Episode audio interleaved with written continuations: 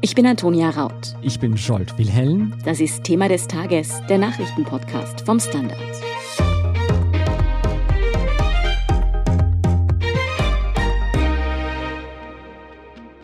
In der türkis-grünen Regierung kriselt es, aber diesmal so richtig, könnte man sagen. Grund dafür sind die Differenzen in Sachen Klimaschutz. Bundeskanzler Sebastian Kurz stellt sich auf die Seite der Autofahrerlobby und Industrie.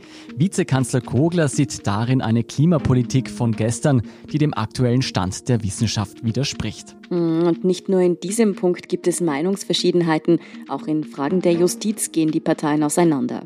So gab Kurz erst jüngst bekannt, dass er bei einer drohenden Anklage gegen ihn wegen Falschaussagen im Ibiza-Untersuchungsausschuss nicht zurücktreten würde. Hm.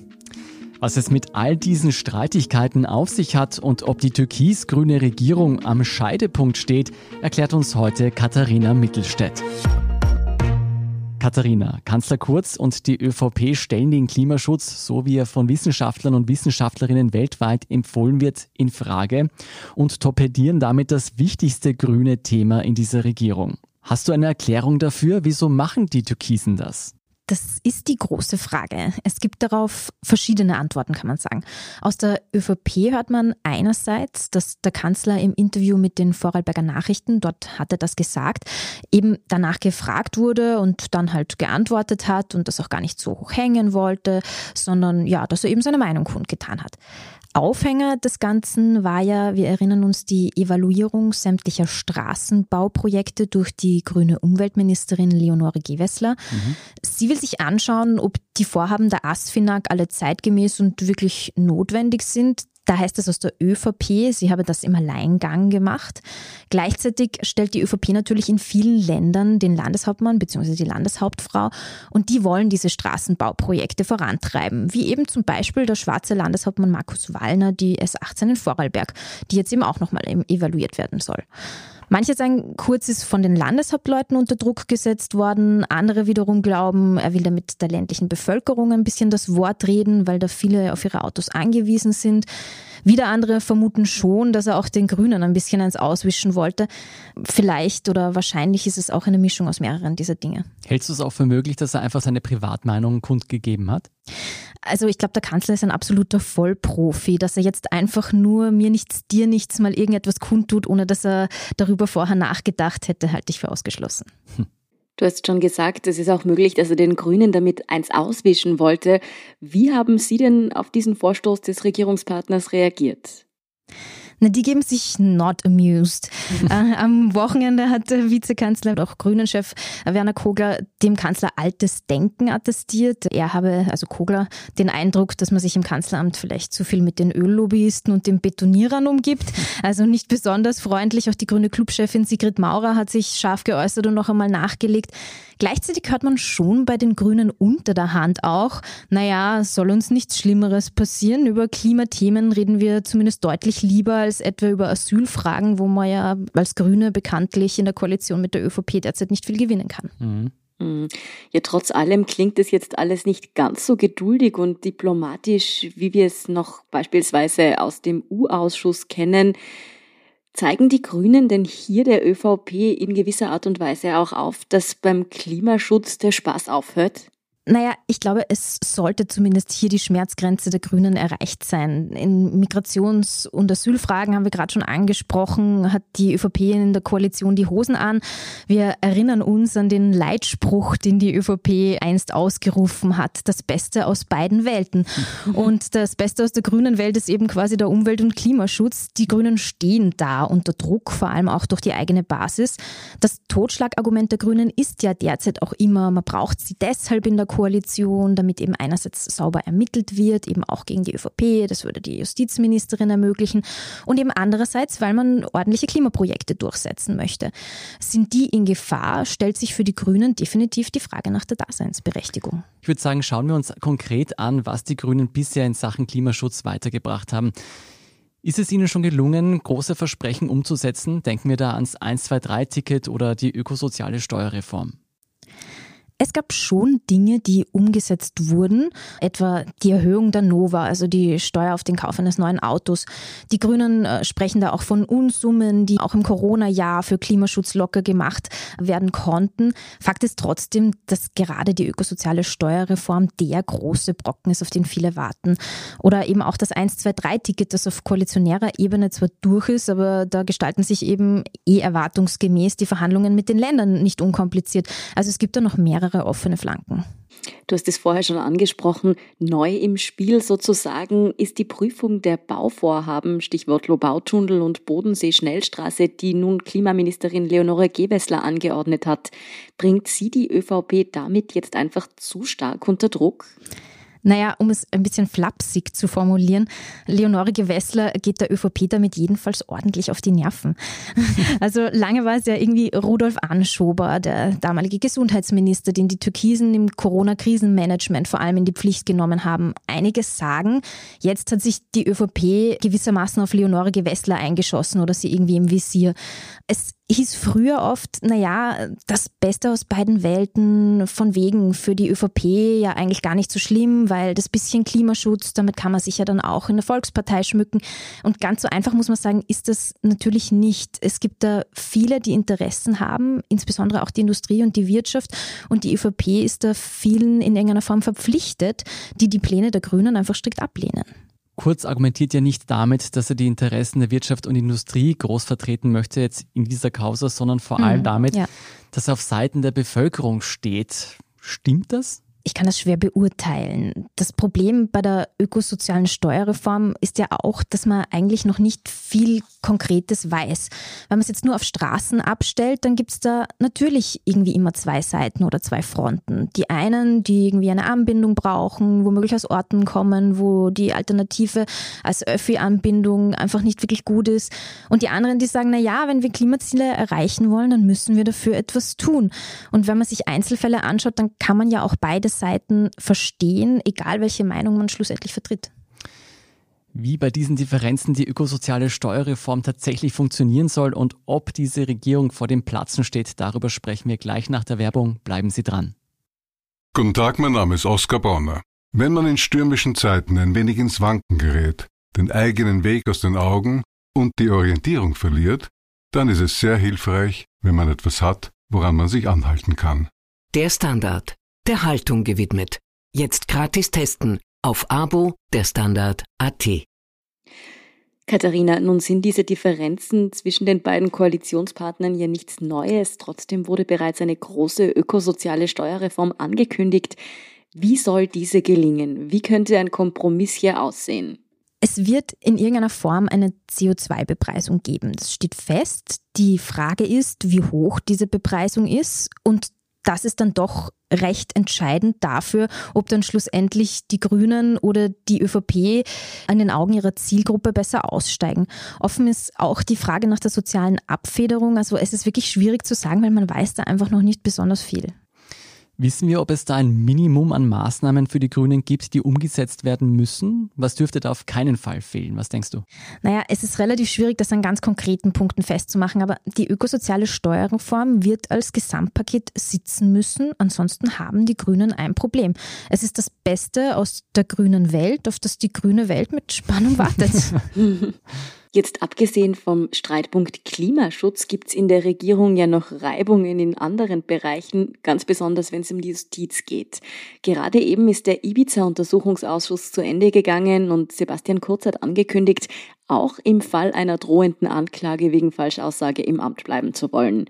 Ist das denn für den grünen Koalitionspartner tatsächlich tragbar? Also können sich die Grünen vorstellen, mit einem angeklagten ÖVP-Kanzler weiter zu regieren? Also ich weiß aus Gesprächen mit den Grünen oder mit Grünen, dass die damit ohnehin rechnen. Also damit, dass Sebastian Kurz wohl bleiben wollen wird, wenn er angeklagt werden sollte. Ich finde, man kann darüber ja auch tatsächlich diskutieren, ob er bei einer Anklage sofort gehen muss. Das Bild, das ein Kanzler in so einer Situation abgeben würde, ist natürlich mehr als fragwürdig. Gleichzeitig gibt es kein Urteil und es steht dann einfach weiterhin noch nicht fest, ob ein Gericht findet, dass er sich sich etwas zu Schulden kommen hat lassen oder eben nicht, ob an den Vorwürfen etwas dran ist. Und eine Vorverurteilung soll es natürlich auch nicht geben. Die Grünen sind sich da, glaube ich, selbst nicht ganz eins, wie sie mit dieser Situation umgehen sollen oder würden. Aber die grüne Führungsspitze, würde ich sagen, würde, glaube ich, trotz einer Anklage gegen Kurz in der Koalition bleiben wollen. Darauf deutet zumindest einiges hin, auch jetzt die Argumentationslinien. Ja, dass die Grünen untereinander sich nicht eins sind, das zeigt auch der grüne Innsbrucker Bürgermeister Georg Willi. Der hat gestern Sonntag bereits darüber philosophiert, dass ihm eine Regierungszusammenarbeit mit SPÖ und NEOS gefallen würde. Ist das als Drohung zu verstehen? Es wäre wohl eine etwas schwache Drohung, muss man sagen. Es gibt nämlich aktuell einfach keine linke Mehrheit in Österreich und sie zeichnet sich jetzt auch nicht wirklich ab. Ich glaube, es ist ein offenes Geheimnis, dass viele oder womöglich die meisten Grünen lieber mit der SPÖ koalieren würden. Ich glaube, das ist mehr eine Frage der Möglichkeiten. Ja, die grüne Clubchefin Sigi Maurer sagte indes in einem Interview, dass in Österreich zu oft neu gewählt werde im Moment. Kommt da von ihr eher die, sagen wir mal, realitätsnähere Beschwichtigungstaktik, dass man nun eben doch erst noch Ergebnisse liefern möchte, bevor man, blöd gesagt, den nächsten Wahlkampf schon wieder anläutet? Ja, naja, also ich meine, wenn ich mich bei uns in der Redaktion umhöre, dann will auch niemand Neuwahlen. Also soweit würde Aus das... Aus anderen Gründen vielleicht. soweit würde das stimmen. Nein, aber ernsthaft, also die Grünen, ja, wie du sagst, versuchen in allen Interviews den Nutzen ihrer Regierungsbeteiligung und dieser Koalition und überhaupt hervorzukehren. In Umfragen stehen die Grünen aktuell ganz okay da, aber jetzt auch nicht wirklich blendend. Also rein machtpolitisch betrachtet ist der Verbleib in dieser Koalition natürlich das Beste für die Grünen und das versuchen sie zu verteidigen. Was denkst du denn, wie angespannt ist die Lage in der Koalition tatsächlich? Wird man sich jetzt letztendlich einigen können bei den kritischen Themen oder sind die Tage der türkis-grünen Regierung gezählt? Naja, wissen kann man es natürlich nie. Aber das ist ja vor allem auch eine Frage der Interessensabwägung. Und weder die ÖVP noch die Grünen können gerade ein großes Interesse an Neuwahlen haben, weil sie davon schlichtweg nicht besonders profitieren würden, wenn man sich das durchdenkt. Da sind sich eigentlich fast alle Politikexperten einig. Ich glaube, wenn diese Koalition schon bald zerbrechen sollte, dann eher aufgrund eines Art Störfeuers, das jetzt nicht von der Parteispitze ausgeht. Also etwa, weil der grüne Club oder ein großer Teil des grünen Clubs plötzlich doch einen Misstrauensantrag gegen zum Beispiel den türkisen Finanzminister unterstützen würde und dann die ÖVP eben sagen müsste, okay, jetzt ist das Vertrauen verspielt, wir können mit euch nicht mehr. Aus Mangel an Optionen bleibt man zusammen. Vielen Dank, Katharina Mittelstädt, für diese Einschätzungen. Gerne, danke für die Einladung. Wir sind gleich zurück. Guten Tag, mein Name ist Oskar Bronner. Wenn man die richtige Immobilie zur richtigen Zeit am richtigen Ort finden will, dann sollte man auch zur richtigen Zeit am richtigen Ort danach suchen. Nämlich genau jetzt, im Standard. Tausende Häuser und Wohnungen bei nur einer Besichtigung. Im Standard und auf Immobilien der Standard AT. Und hier ist, was Sie heute sonst noch wissen müssen. Erstens, in Tunesien hat Präsident Zayed den Regierungschef abgesetzt und das Parlament entmachtet. Er selbst will an der Seite eines neuen Premiers vorerst die Regierungsgeschäfte übernehmen, mindestens für 30 Tage. Damit reagierte der parteilose Präsident auf landesweite, teils gewaltsame Proteste gegen die Wirtschaftskrise und schleppende Bekämpfung der Corona-Pandemie. Sayed betonte, dass er sich mit diesem Schritt innerhalb des rechtlichen Rahmens bewege. Die entmachteten Politiker sprechen von einem Staatsstreich und fürchten ein Ende der Demokratie in Tunesien, die erst im Zuge des arabischen Frühlings 2011 eingeführt wurde. Zweitens, in der äthiopischen Region Tigray droht eine Hungersnot. Internationale Hilfsorganisationen schlagen Alarm, seit Regierungschef Abiy Ahmed den Waffenstillstand mit den Tigray Defense Forces für gescheitert erklärt hat, ist die Provinz mit rund 6 Millionen Einwohnern fast gänzlich abgeschottet. Kaum Hilfsgüter erreichen noch ihr Ziel. In einem Bericht von Direktoren internationaler Hilfswerke heißt es, dass die Zeit auslaufe. Es sei eine Frage von Wochen, ob die Operation in Tigray von der Rettung von Leben zu einer Verwaltung des Todes werde. Hm, Drittens, die Debatte um die Impfpflicht in Österreich geht weiter. Die Vorsitzende der Bioethikkommission Christiane Drummel hat sich am Sonntag für die verpflichtende Corona-Impfung bestimmter Berufsgruppen ausgesprochen, darunter die Bereiche Bildung, Pflege und Gesundheit. Auch in allen körpernahen Berufen wie Friseure oder Masseure soll es eine Impfpflicht geben. Jeder hat eine Verantwortung für Mitmenschen, daher sollten wir uns nicht nur selbst schützen, sondern auch andere Menschen, sagte Drummel. Die Regierung erteilte einer bundesweiten Impfpflicht am Sonntag jedoch erneut eine Absage. Es sei keine Gesetzesänderung geplant. Über das Für und Wider Impfpflicht hatten wir letzte Woche ausführlich im Podcast berichtet und auch darüber, dass eine indirekte Impfpflicht womöglich unausweichlich ist. Und viertens, bei den Olympischen Spielen in Tokio hat die Österreicherin Anna Kiesenhofer überraschend Gold im Radstraßenrennen geholt. Die Mathematikerin überraschte als Amateurin das gesamte Teilnehmerinnenfeld und sorgte für die erste österreichische Goldmedaille bei den Sommerspielen seit Athen 2004. Echt eine schöne Überraschung. Hm. Für viel Aufsehen erweckte unterdessen auch der Skateboard-Street-Wettbewerb der Frauen. Die erst 13-jährige Japanerin Momichi Nishia setzte sich gegen die gleichaltrige Raisa Lael aus Brasilien und die 16-jährige Funa Nakayama ebenfalls aus Japan durch. Hm, in dem Alter habe ich andere Sachen gemacht. Beim Judo ist es unterdessen zu einem zweifachen Boykott gegen den israelischen Judoka Toha Butbul gekommen. Sowohl ein algerischer als auch ein sudanesischer Kämpfer wollten nicht gegen Butbul antreten und zogen ihre Teilnahme zurück. Dass Sportler aus gewissen muslimischen Ländern nicht gegen israelische Kontrahenten antreten, ist zwar keine Seltenheit, die Situation wurde durch die jüngsten Spannungen zwischen jüdischen Israelis und Palästinensern jedoch noch verschärft. Ja, die weiteren News zu Olympia in Tokio und natürlich auch zum weiteren aktuellen Weltgeschehen finden Sie wie immer auf der Standard.at. Um keine Folge von Thema des Tages zu verpassen, abonnieren Sie uns bei Apple Podcasts oder Spotify. Helfen können Sie uns mit einer 5-Sterne-Bewertung und wenn Sie uns über Apple Podcasts hören, mit einem der Standard Podcast Premium Abonnement. Für nur 3,99 Euro im Monat unterstützen Sie direkt unsere Arbeit und hören außerdem alle aktuellen und künftigen Folgen von Thema des Tages und von unserem Schwesterpodcast Besser Leben ohne Werbung. Dazu suchen Sie in der Apple Podcast App einfach unseren Kanal der Standard und schließen dort dann ein Der Standard Podcast Premium Abo ab.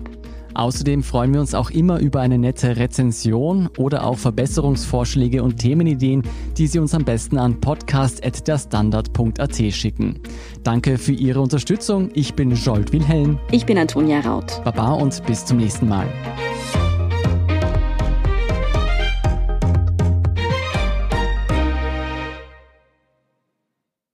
Guten Tag, mein Name ist Oskar Bonner. Ein Job, den man machen muss, ist ein Beruf.